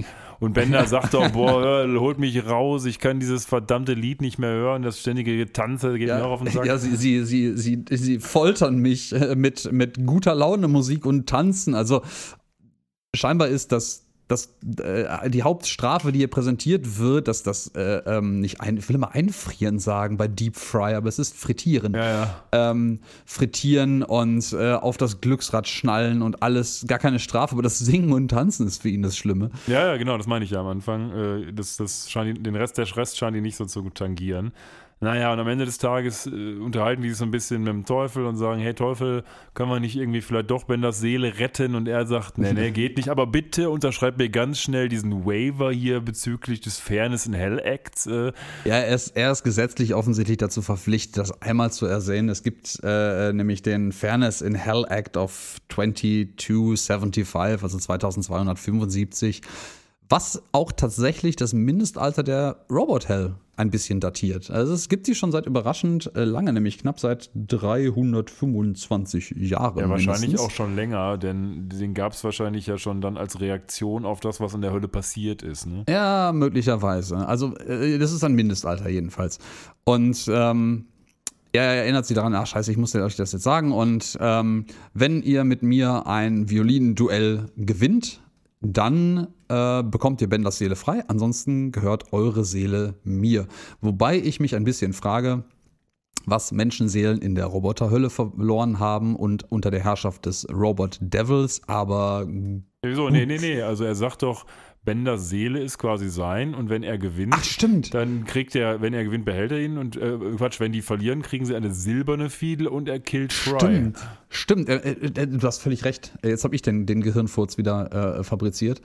Ähm, er, er bringt, also er möchte einen von beiden umbringen und, und entscheidet sich dann kurzfristig für Fry. Was sehr spannend ist, dass Lila sofort einschlägt. Ja, ja, Lila was, sagt okay. Was eigentlich ein bisschen ein Bruch ist mit unseren bisherigen Narrativen, weil es immer mal wieder in solchen Situationen, wo es darum ging, dass Fry in Bredouille war, äh, Lila eigentlich eingesprungen ist. Und jetzt auf einmal ist sie das, äh, ist sie sich ja. entweder des Sieges so sicher oder ist es einfach egal. Ja, die sind, glaube ich, ähm, einfach auf den schnellen Gag gesprungen.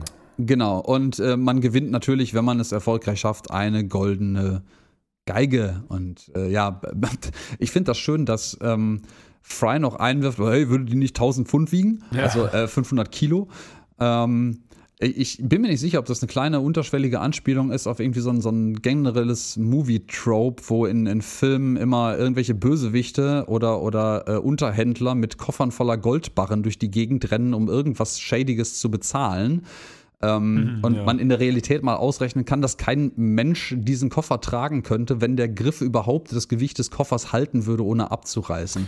Diese ganze Fiedel-Geschichte ist ja auch was, was sie wieder aus einem Lied geklaut haben. Ne? Also ja. sie haben ja dieses Lied The Devil Went Down to Georgia genommen, wo es genau um diese Story geht, wo der Teufel halt mit einem anderen um eine Seele fiedelt. Mhm. Ähm, und es auch um eine goldene Violine geht. Genau, es ist ein Song von der Charlie Daniels Band und da sieht sieht man tatsächlich, also diese Episode ist wirklich, wirklich voll mit diversen Anspielungen. Wir kratzen da hier tatsächlich immer noch so ein bisschen an der Spitze des Eisbergs, damit es nicht ja. zu lang wird. Aber wenn ihr da Interesse habt, lest euch mal die Infosphäre-Artikel durch, da, da, kriegt man echt eine Menge mit. Ja, ähm, da haben wir auch viel her zugegebenermaßen. Manches ist auch ein kleines bisschen versucht, selbst zu recherchieren, aber es ist eine Unmenge an Informationen. Es variiert von Episode zu Episode immer ein bisschen.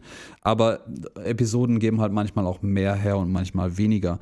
Ähm, der Song, den der ähm, Robot Devil jetzt jedenfalls auf der goldenen Violine spielt, wo ich glaube, Lila noch anmerkt, dass sie doch eigentlich scheiße klingen muss, aber äh, äh hofft, dass sie den, den Contest gewinnen kann, weil sie, sie hat ja mal Schlagzeug gespielt, das, das ist ja so ähnlich. Ja, ja. ähm, aber sie wird es ja auch benutzen, ihre Schlagzeugerfähigkeit. ähm, äh, ja, das ist ähm, das Lied, was der Robert Devil dann spielt, ist tatsächlich The Dance of the Goblins von ähm, Antonio Bazzini. Ja, ja, ja. Er benutzt und, auch drei Arme dafür. Ja, äh, er fängt auch elegant mit einem Arm an und das ist auch schon nicht ganz so unkompliziert und dann holt er noch einen weiteren Arm hinter seinem Rücken hervor, also einen dritten Arm mit einem äh, zweiten Geigenbogen dann in der Summe und spielt und überreicht Lila die Geige und sagt, du bist dran. Und äh, ja, gut, Lila, Lila ist gar nicht so blöd an der Stelle und das mit dem Schlagzeug, was du schon erwähnt hast, ist auch berechtigt, weil sie versucht es, sie weiß, sie verkackt dabei und verprügelt den Robot Devil dann einfach mit dieser goldenen Violine. Ähm, die dabei auch kaputt geht übrigens. Die dabei Dellen kriegt, na gut, aber Gold ist auch eigentlich kein Gold so hartes weich, Metall. Ne? das kann halt durchaus klar. passieren.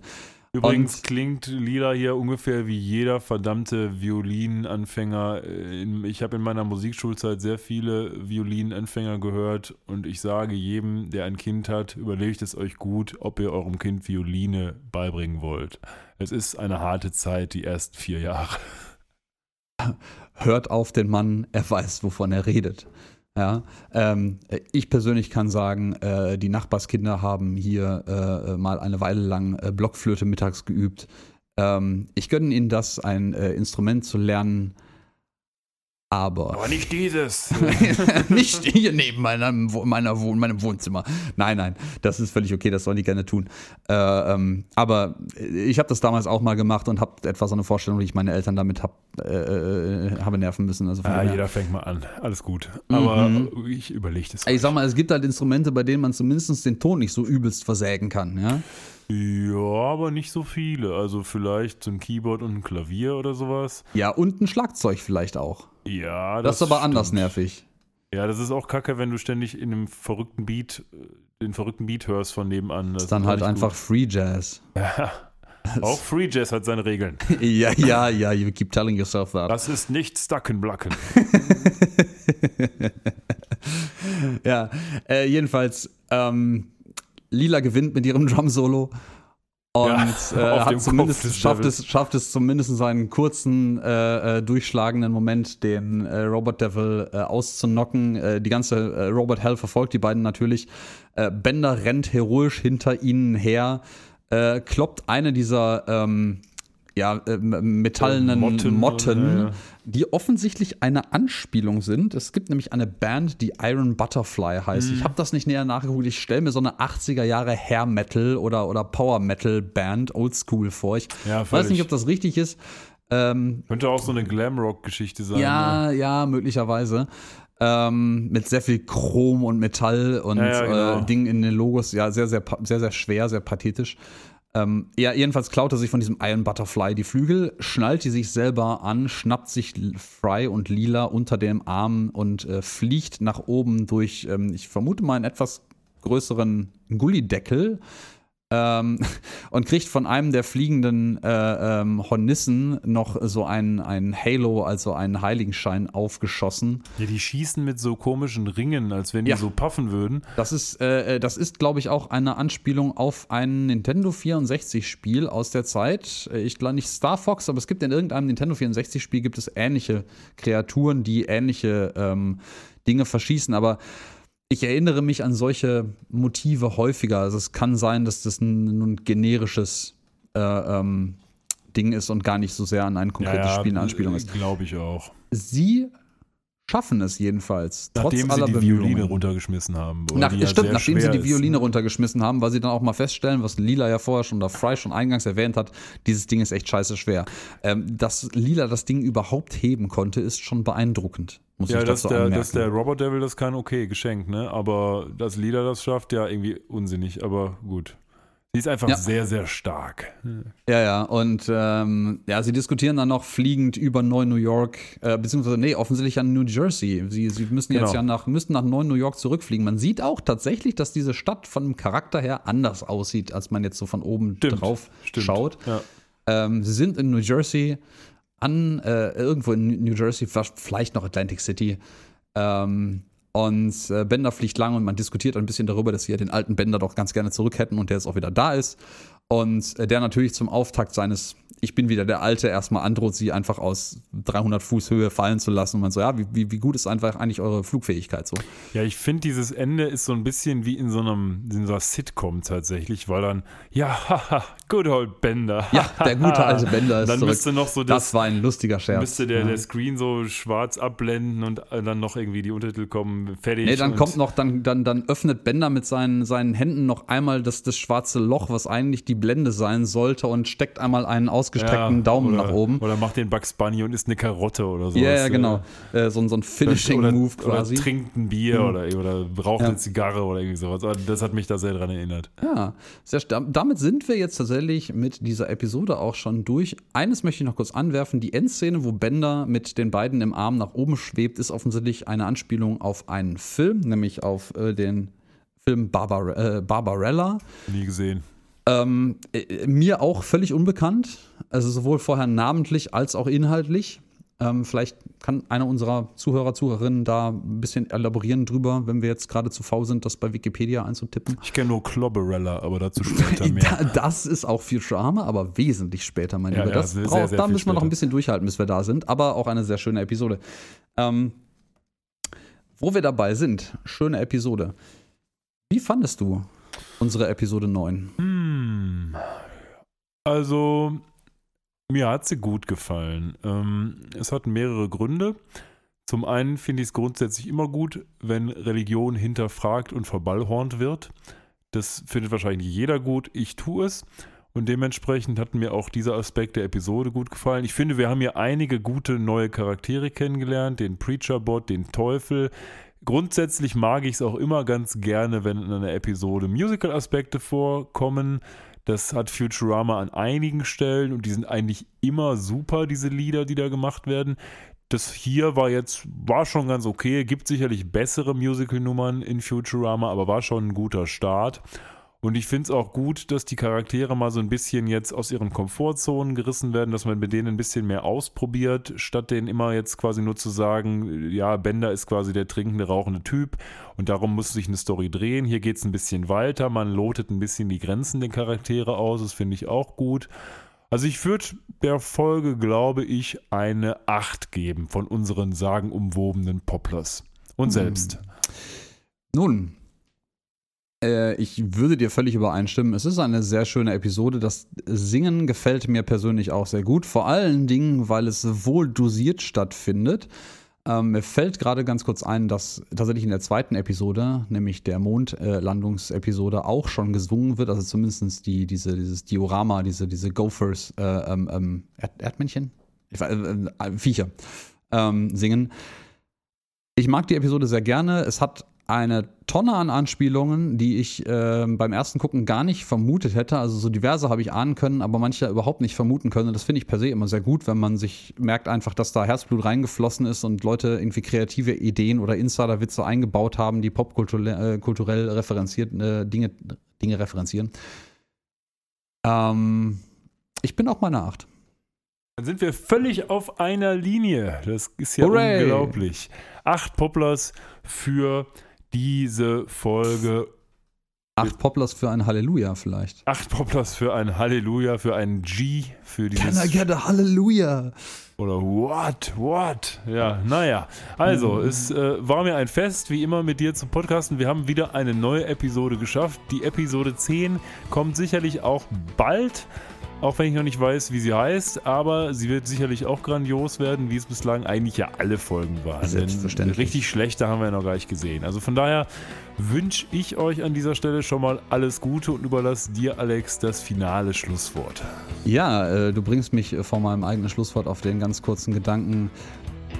Was ist eigentlich die Bewertung unserer Zuhörer über unsere Episoden? Deckt sich das mit unserer Wertung der Episoden, die wir besprechen, oder ist das völlig abseits davon? Äh, nun gut, ähm, in diesem Sinne, es hat mir wieder sehr viel Spaß gemacht. Ich hoffe, wir sehen uns in zwei Wochen wieder, um die nächste Episode aufzunehmen. Mal schauen, ob das Termin nicht klappt. Und ähm, in diesem Sinne möchte ich unseren Zuhörern, Zuhörerinnen und sonstigen Personen einen schönen Abend, Tag oder Morgen wünschen und wir hören uns beim nächsten Mal. Ciao.